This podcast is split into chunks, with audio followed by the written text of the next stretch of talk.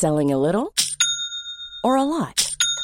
Shopify helps you do your thing however you cha-ching. Shopify is the global commerce platform that helps you sell at every stage of your business. From the launch your online shop stage to the first real life store stage, all the way to the did we just hit a million orders stage. Shopify is there to help you grow. Shopify helps you turn browsers into buyers with the internet's best converting checkout.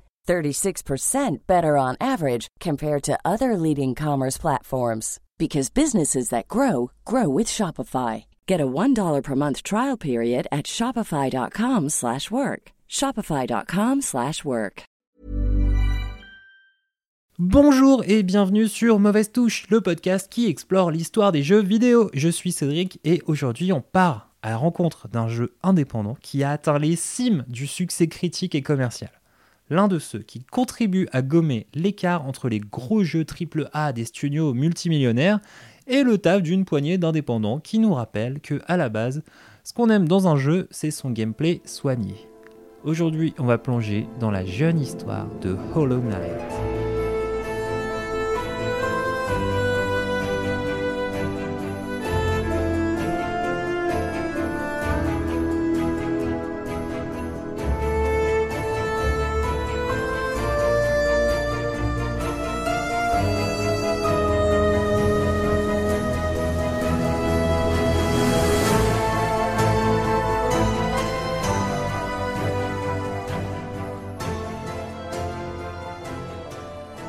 Hollow Knight, c'est l'aventure d'un chevalier insecte sans nom, incarné par le joueur qui part explorer un immense royaume souterrain légendaire, du nom de Hollow Nest. En réalité, on dit Hollow Nest, habité par une population d'insectes en tout genre. On y progresse en explorant des zones très différentes, chacun avec son petit gimmick de gameplay, et toutes assez magnifiques d'ailleurs, en battant une palette de boss afin de gagner de nouvelles compétences qui nous ouvriront l'accès à de nouvelles zones encore plus ardues.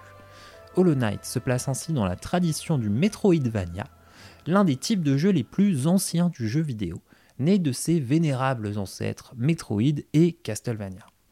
Je vais donc prendre un moment pour ouvrir une parenthèse sur le genre du Metroidvania parce que c'est super important pour comprendre la genèse et l'aboutissement de Hollow Knight.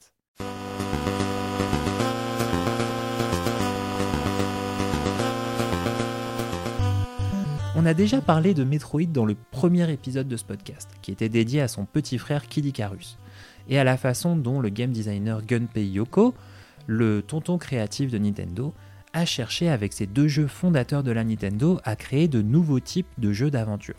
Metroid était un véritable labyrinthe dans lequel le joueur évolue en explorant le monde pour y trouver des objets améliorant ses compétences.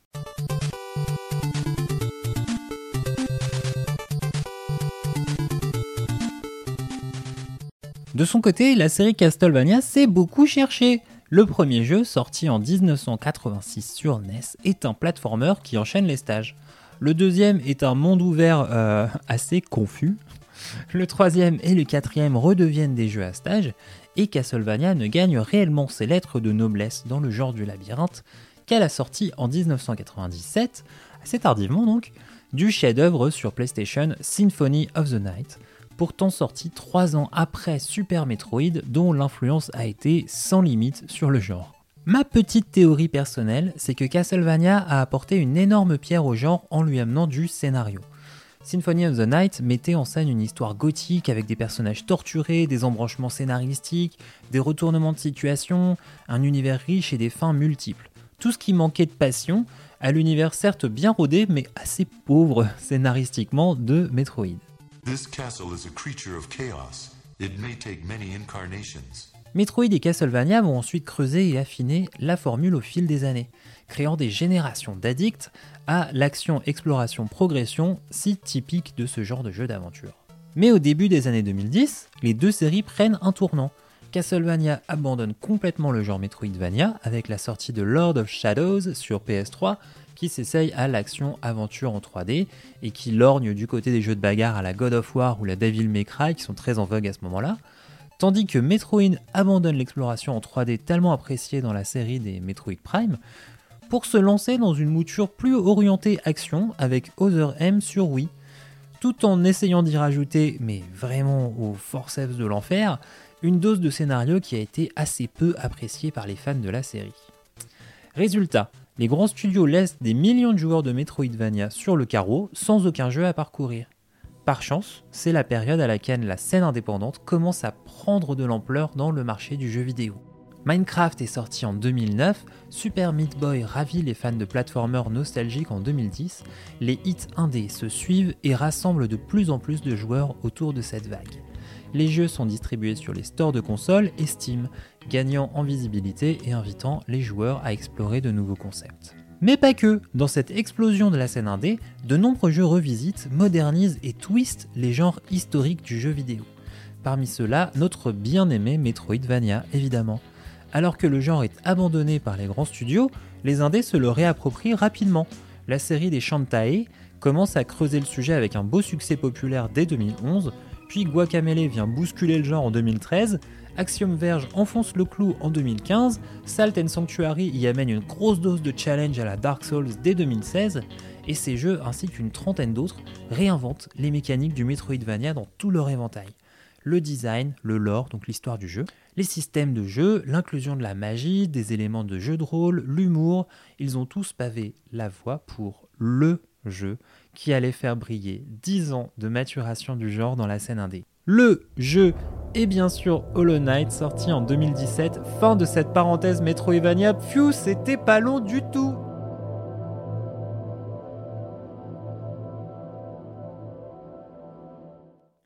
Hollow Knight est donc le seul jeu d'un studio australien, Team Cherry, basé à Adelaide sur la côte sud de l'Australie, là où il y a des crapauds qui peuvent vous tuer.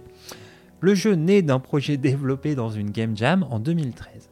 Il est nommé Hungry Knight à l'origine, et il est assez mauvais de l'avis même de ces deux développeurs, mais il introduit le personnage principal de Hollow Knight, ce chevalier insecte autour duquel Harry Gibson et William Pellen allaient développer l'univers de Hollow Knight. La légende dit qu'ils ont choisi un insecte parce que c'était facile à dessiner et à animer. Ils lancent un projet de crowdfunding en 2014 autour de ce projet de Metroidvania chez les insectes et récoltent 57 000 dollars australiens, ce qui fait à peu près 37 000 euros. Et ils commencent à bosser avec ce budget qui est, ma foi, pas non plus faramineux euh, pour lancer un jeu avec une équipe. Donc dans ces grands moments, l'équipe de développement de Hollow Knight est composée de 6 personnes, dont 2 ne bossent pas sur le jeu à temps plein. Le projet est faramineux, avec plus d'une douzaine de zones de jeu qui sont toutes très différentes, chacune avec son propre bestiaire, son propre éventail de boss, ses propres mécaniques et sa bande son. La durée de vie du soft est estimée à plus de 40 heures. L'univers de Hollow Knight est d'une richesse incroyable, avec un lore aussi complexe que celui d'un Dark Souls, un soin et une richesse de détails hallucinants pour une équipe aussi réduite. Et je ne pourrai jamais suffisamment insister sur ce point-là.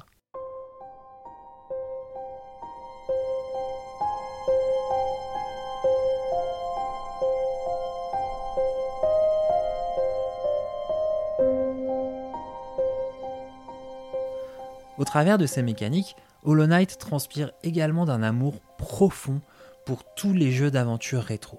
Harry et William ont souvent évidemment cité Metroid et Castlevania, dont ils ont cherché à repousser et développer les mécaniques, mais également des jeux plus obscurs comme Zelda 2, Adventure of Link, qui est vraiment l'épisode mal aimé de la série, ou l'épique Faxanadu, qui date aussi des tout débuts de la NES.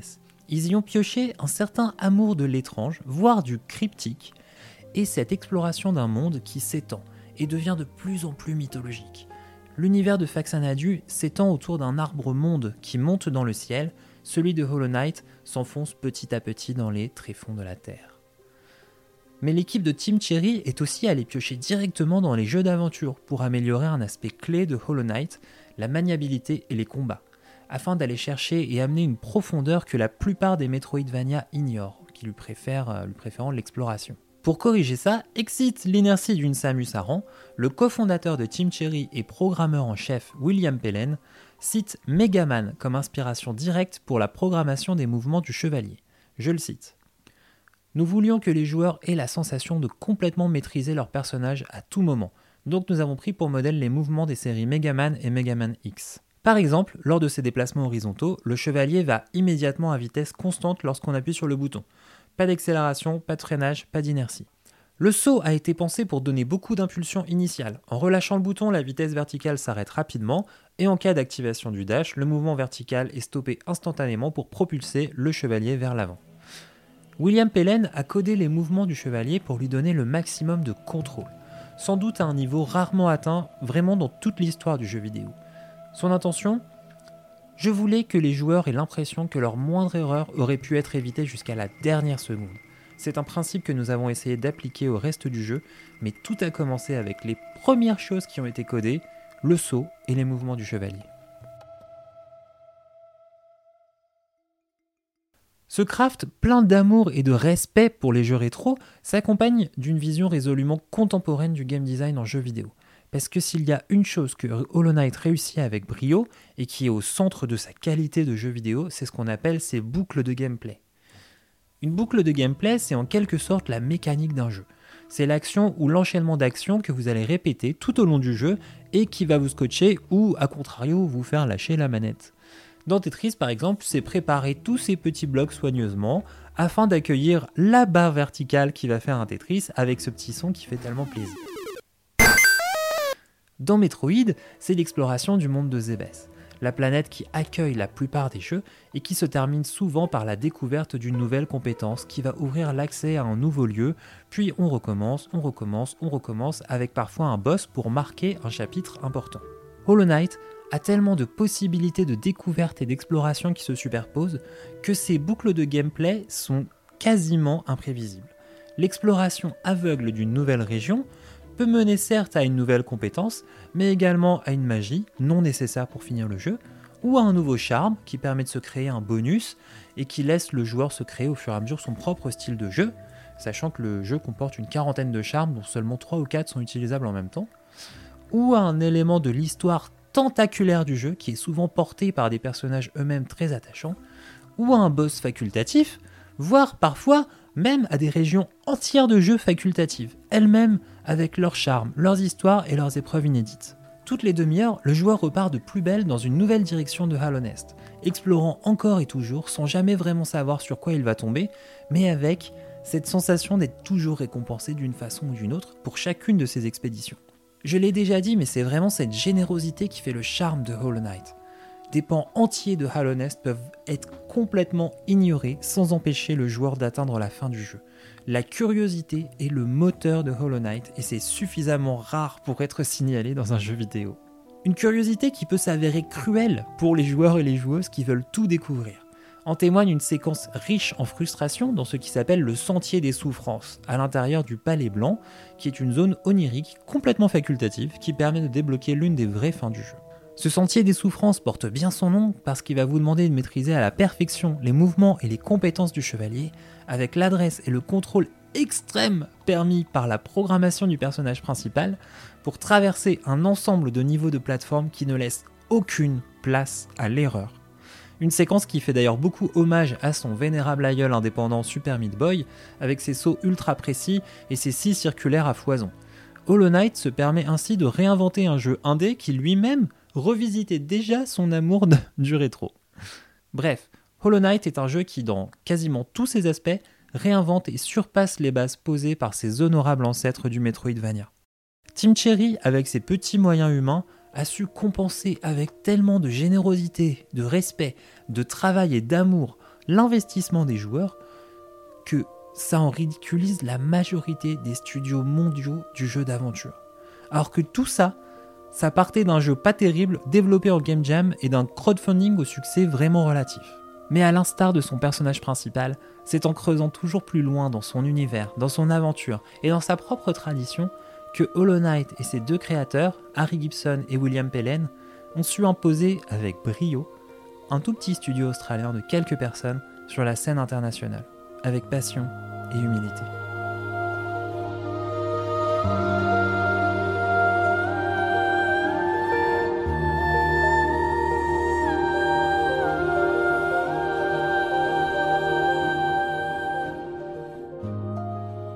Merci pour votre temps et votre écoute. Mauvaise Touche est un podcast indépendant que je suis ravi d'écrire, monter et animer pour votre plaisir, en tout cas je l'espère.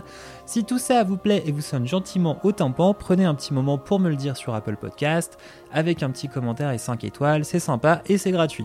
Téléchargez aussi l'app de podcast Acast, je bosse pour eux avec la même passion à faire grandir la scène indé que j'en ai mis à raconter l'histoire de cette petite bande d'insectes sympas qui se trucident à coups d'aiguillon. Belle soirée, journée, après-midi et à très vite pour un futur épisode. Ciao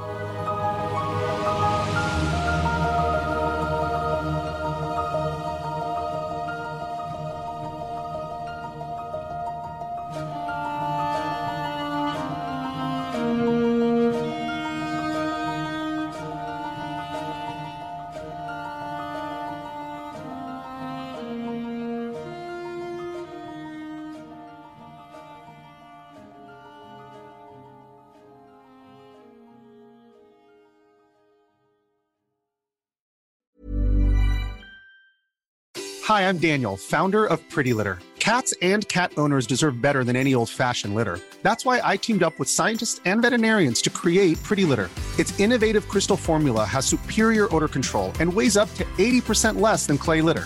Pretty Litter even monitors health by changing colors to help detect early signs of potential illness. It's the world's smartest kitty litter. Go to prettylitter.com and use code ACAST for 20% off your first order and a free cat toy. Terms and conditions apply. See site for details.